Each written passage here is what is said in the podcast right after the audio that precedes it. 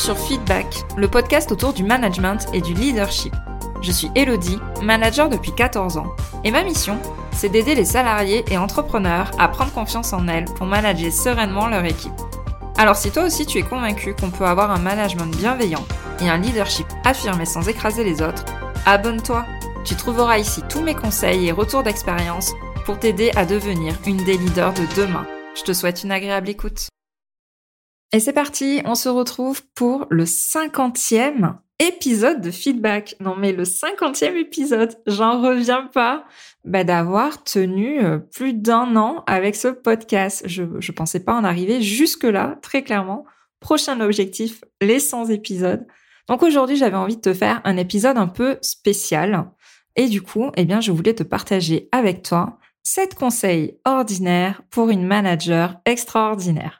Alors, ce n'est pas moi qui ai inventé ce titre, pas du tout. je le dois à Romain Limois, qui est un excellent entrepreneur, coach, euh, qui a aussi un podcast qui s'appelle le podcast Stratège. Et quand j'ai entendu son titre et son épisode, il y a quelques mois maintenant, j'avais noté ce titre et je disais, il faut que euh, je reprenne son idée pour le mettre à ma sauce, à la sauce du management et te partager du coup mes sept conseils pour devenir une manager extraordinaire. Alors, avant de commencer, N'hésite pas à partager cet épisode autour de toi si euh, à la fin de cette écoute, tu l'as aimé ou si tu as au moins aimé une idée, un conseil. En fait, tu vas peut-être faire la différence dans la vie d'une autre manager juste en copiant le lien et en lui partageant. Et c'est aussi un excellent moyen de faire connaître le podcast. Il y a deux moyens efficaces pour ça si vraiment feedback te plaît. C'est le partager autour de toi et en deux, me laisser une évaluation 5 étoiles soit sur Spotify, soit sur Apple Podcast, parce que ça permet de gagner en visibilité et du coup bah, que mes conseils atterrissent dans d'autres oreilles et de plus en plus nombreuses. On va donc commencer cet épisode avec les 7 conseils ordinaires pour devenir une manager extraordinaire. J'ai essayé de rassembler des conseils qu'on ne voit pas forcément partout. J'ai essayé de sortir un petit peu des sentiers battus tu verras si tu écoutes mon contenu, mon podcast, si tu lis euh, mes contenus sur les autres réseaux sociaux, il y a peut-être des choses que tu as déjà entendues euh, de mon côté, mais ça fait pas de mal de revenir dessus plusieurs fois. Voilà, c'est pas forcément des conseils bateaux que tu vas entendre. J'ai essayé de travailler ça euh, de façon un peu plus profonde, un peu plus réfléchie pour t'apporter d'autres angles de vue de ce que tu peux entendre habituellement autour de toi concernant le management. Le premier conseil que j'ai envie de te donner, c'est soit intentionnel, soit stratégique. Que ce soit dans ton organisation, c'est-à-dire d'arrêter de subir ton agenda, c'est-à-dire de prendre plutôt la posture de ben voilà mes objectifs stratégiques et voici les différentes étapes pour y arriver. C'est être donc intentionnel avec son agenda, mais aussi avec ton équipe. C'est-à-dire de créer ton système de management et de pas être en fait dans cette roue libre là qui avance sans aucun sens, sans aucune direction, où tu échanges avec tes différents collaborateurs au détour des portes et où en fait ça n'a ni queue ni tête. Chaque décision que tu prends, chaque interaction que tu as avec ton équipe a un impact. C'est donc important d'être intentionnel dans toutes tes actions. Et donc ça passe par bah, définir des attentes de façon claire et précise. Ça passe par communiquer de façon transparente sur ces attentes, mais aussi sur tous les objectifs de ton équipe les objectifs individuels à partager ensemble et tes propres objectifs. Et c'est aussi d'être proactif dans ton approche et en fait de sortir de ce statut de réaction et de passer donc dans l'action ou la proaction face à ton agenda, face à ton équipe, mais aussi face à ta direction et ton N plus 1. C'est ça en fait être manager. C'est être intentionnel, stratégique, proactif et ne pas rester les bras croisés à attendre que ça se passe. Mais ça, on va y revenir juste après. Le deuxième conseil que j'ai envie de te donner et qui est un peu contre-intuitif quand on manage, c'est d'accepter les silences. C'est de prendre le temps d'écouter et de comprendre les besoins et les préoccupations de tes collaborateurs. Ne cherche pas à imposer tes idées. Ne cherche pas à imposer ta façon de voir les choses. On a le droit de ne pas être d'accord avec toi. Et en fait, tu n'es pas là pour dire comment faire les choses à ton équipe. Tu es là pour donner un cap pour atteindre un résultat, peu importe comment on l'atteint, toi, l'important c'est de juger sur ce résultat. Et du coup, quand je dis accepter les silences, c'est accepter de ne pas conseiller. C'est accepter de ne pas donner de mode d'emploi, de feuille de route précise. C'est d'accepter que ton équipe développe sa propre voix, sa propre façon de faire. Et donc le mieux pour ça, dès que tu as une discussion avec un collaborateur, c'est de ne pas imposer tes idées, c'est de ne pas forcément parler, c'est d'accepter les silences. Et là, tu verras que la créativité, l'innovation va ressortir de ces discussions. Et c'est vraiment là où tu seras à ta place en tant que manager. Le conseil numéro 3 que j'ai envie de te donner et qui est un peu le pendant du conseil numéro 1 qu'on a vu tout à l'heure d'être intentionnel et stratégique dans ton management, n'attends pas que la situation se débloque d'elle-même. Tu vas être face à des tensions, tu vas être face à des conflits. Je ne sais pas comment tu vas réagir, mais moi en tout cas, j'ai longtemps eu la tendance à vouloir faire l'autruche, à dire mais non, ça n'existe pas, pourquoi je m'en mêlerai, ça va se tasser tout seul. Mais en fait, la situation ne va pas se débloquer toute seule. Si on en arrive à la tension ou au conflit, c'est que justement, il y avait moyen d'intervenir bien avant et que là, c'est le stade limite ultime, en fait. Donc, au lieu d'attendre que ça se débloque, et ça ne se débloquera pas tout seul, prends tes responsabilités et provoque la communication, provoque la discussion dans ce genre de situation. C'est ça, ta posture de manager. C'est être responsable, prendre tes responsabilités et agir si tu laisses ton équipe être euh, à feu et à sang, sans intervenir, si tu ne poses pas le cadre, si tu n'indiques pas que tes valeurs de respect, de transparence sont importantes, tu ne fais pas ton rôle de manager très clairement. Donc vraiment, voilà, mon conseil, c'est n'attends pas que la situation se débloque d'elle-même. C'est à toi d'intervenir, c'est à toi de la débloquer. Pas forcément en adoptant une posture de sauveur pour résoudre le problème, mais en tout cas, tu dois agir, essayer de faire émerger une solution. Ce n'est pas forcément à toi d'amener la solution, mais tu es là pour créer l'environnement qui va faire ressortir cette solution. Mon quatrième conseil ordinaire pour devenir une manager extraordinaire, c'est d'exploiter le pouvoir de la vulnérabilité. Montre-toi authentique. Montre-toi humaine. Partage tes défis personnels à ton équipe. En fait, cela va créer un lien de confiance et de soutien vraiment intense et profond entre toi et tes collaborateurs, mais aussi entre les collaborateurs entre eux. Ça fait un moment que je répète sur tous mes contenus que l'échec est normal. Parce que oui, c'est normal de ne pas réussir du premier coup. En fait, on n'a jamais vu quelqu'un être nommé au poste de manager et tout réussir du début à la fin pendant 40 ans, 30 ans, 20 ans, 10 ans de carrière. C'est impossible et ça n'existe pas c'est normal de ne pas réussir du premier coup. Le management n'est clairement pas un long fleuve tranquille.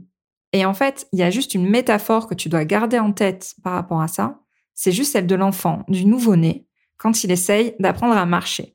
Eh bien, l'enfant, il va euh, essayer de marcher plusieurs fois, il va tomber, mais c'est pas grave, il va réessayer. Et ainsi, mais des centaines de fois.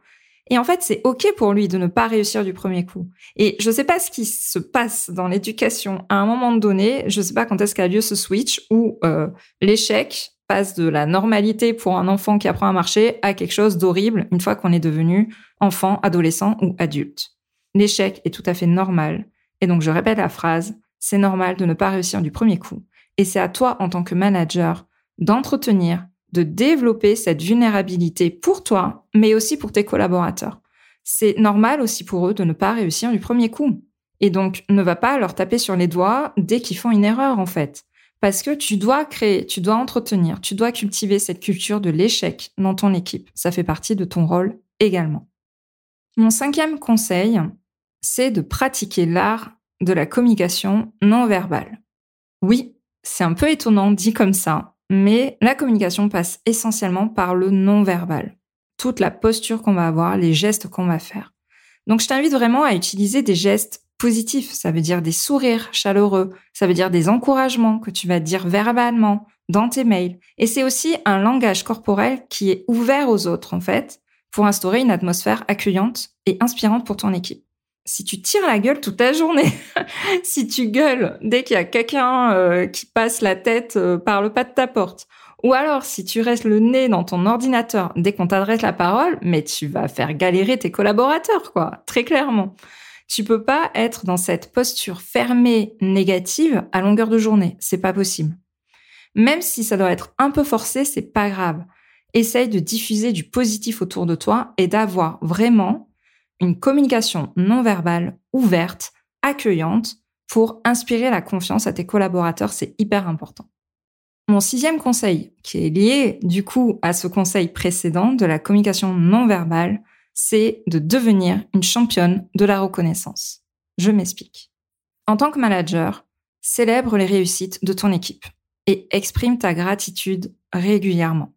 En fait, l'être humain a trop tendance à appuyer sur les éléments négatifs, sur ce qui manque pour être parfait, sur ce qui va pas, et le cerveau a naturellement tendance à rester bloqué sur ça. C'est-à-dire que dès que tu vas dire quelque chose à tes collaborateurs, ce qu'ils vont retenir, c'est pas euh, les 70% positifs, c'est les 30% d'éléments négatifs ou euh, de corrections, correctifs que tu vas leur amener, que tu vas leur dire. Ils vont rester bloqués dessus. Tu peux pas l'en empêcher en fait. Le cerveau humain est fait comme ça. Je t'invite du coup à mettre un max de valeurs positives dans tout ce que tu leur remontes, dans tout ce que tu leur dis. Félicite, dis bravo. En fait, fais-en limite une routine quotidienne. Ça doit être quelque chose d'ancré chez toi. Cela va renforcer leur motivation, cela va renforcer leur sentiment d'appartenance, ça va renforcer aussi leur confiance envers toi. Et en fait, ils vont tellement baigner dans ce positif que, ok, il y aura des choses à corriger, mais ça sera dix fois plus facile pour toi, en fait, de les amener à corriger ce qu'ils font pas bien, etc., plutôt que eux rester focus sur des éléments qui ne vont pas et sur les éléments négatifs. Donc c'est vraiment important que tu deviennes une championne de la reconnaissance vis-à-vis de tes collaborateurs. Et enfin, le dernier conseil ordinaire pour devenir une manager extraordinaire, et celui-là, je pense que c'est peut-être le plus important, je l'ai gardé pour la fin. Ne sous-estime jamais l'importance de la confiance en soi. Crois en tes capacités et en tes valeurs en tant que manager. Même si tu es introverti, même si tu doutes de bien faire les choses, la réponse sur ta bonne façon de manager, elle est en toi. Même si tu as un style plutôt calme, plutôt réfléchi et que tu te dis que ça n'a rien à voir avec le leadership qu'attendent tes collaborateurs, tu vas quand même fédérer ton équipe. Parce qu'ils ont besoin d'avoir à leur tête aussi une personne qui sait où elle va et qui ben, ne part pas dans tous les sens dès qu'il y a un problème ou un obstacle à surmonter. Pareil, si jamais tu es extraverti, eh bien ton goût du challenge et de l'action va aussi motiver ton équipe et tu vas pouvoir les fédérer derrière toi avec cette énergie, cet engouement, cet engagement. Tu es juste unique en fait en tant que manager et t'es pas là par hasard. Tu as été choisi par ta direction. Il n'y a pas de raison en fait que tu échoues à ce poste-là. Tu as vraiment les ressources en toi pour atteindre tes objectifs et pour être une bonne manager. Tu es unique, tu n'es pas là par hasard donc, s'il te plaît, ne sous-estime jamais l'importance de la confiance en soi quand on est manager. J'espère que ces conseils t'auront plu et j'espère surtout qu'il y en a au moins un qui t'aura parlé vraiment au fond de toi et que tu vas essayer de changer un petit peu les choses. C'était important pour moi de te faire un épisode un peu spécial, vu que c'est le cinquantième. Si jamais tu souhaites vraiment transformer ta posture de manager, si tu veux aller encore plus loin, si tu veux vraiment, ben, comme on l'a dit dans le dernier conseil, prendre confiance en toi, et accepter de prendre ta place en tant que manager, j'ai ce qu'il te faut. C'est mon programme Manager 360. Il est là, en fait, pour que tu deviennes une manager reconnue, sereine et épanouie, en fait, à ton poste, tout simplement. Manager 360 réouvre ses portes pour cet été. Les candidatures sont en cours. C'est uniquement euh, ouvert à candidature. Je t'invite vraiment à prendre rendez-vous avec moi. Tu auras le lien directement dans les notes de cet épisode pour qu'on discute ensemble de tes besoins et voir si ce programme peut y répondre. C'est sans engagement, bien évidemment.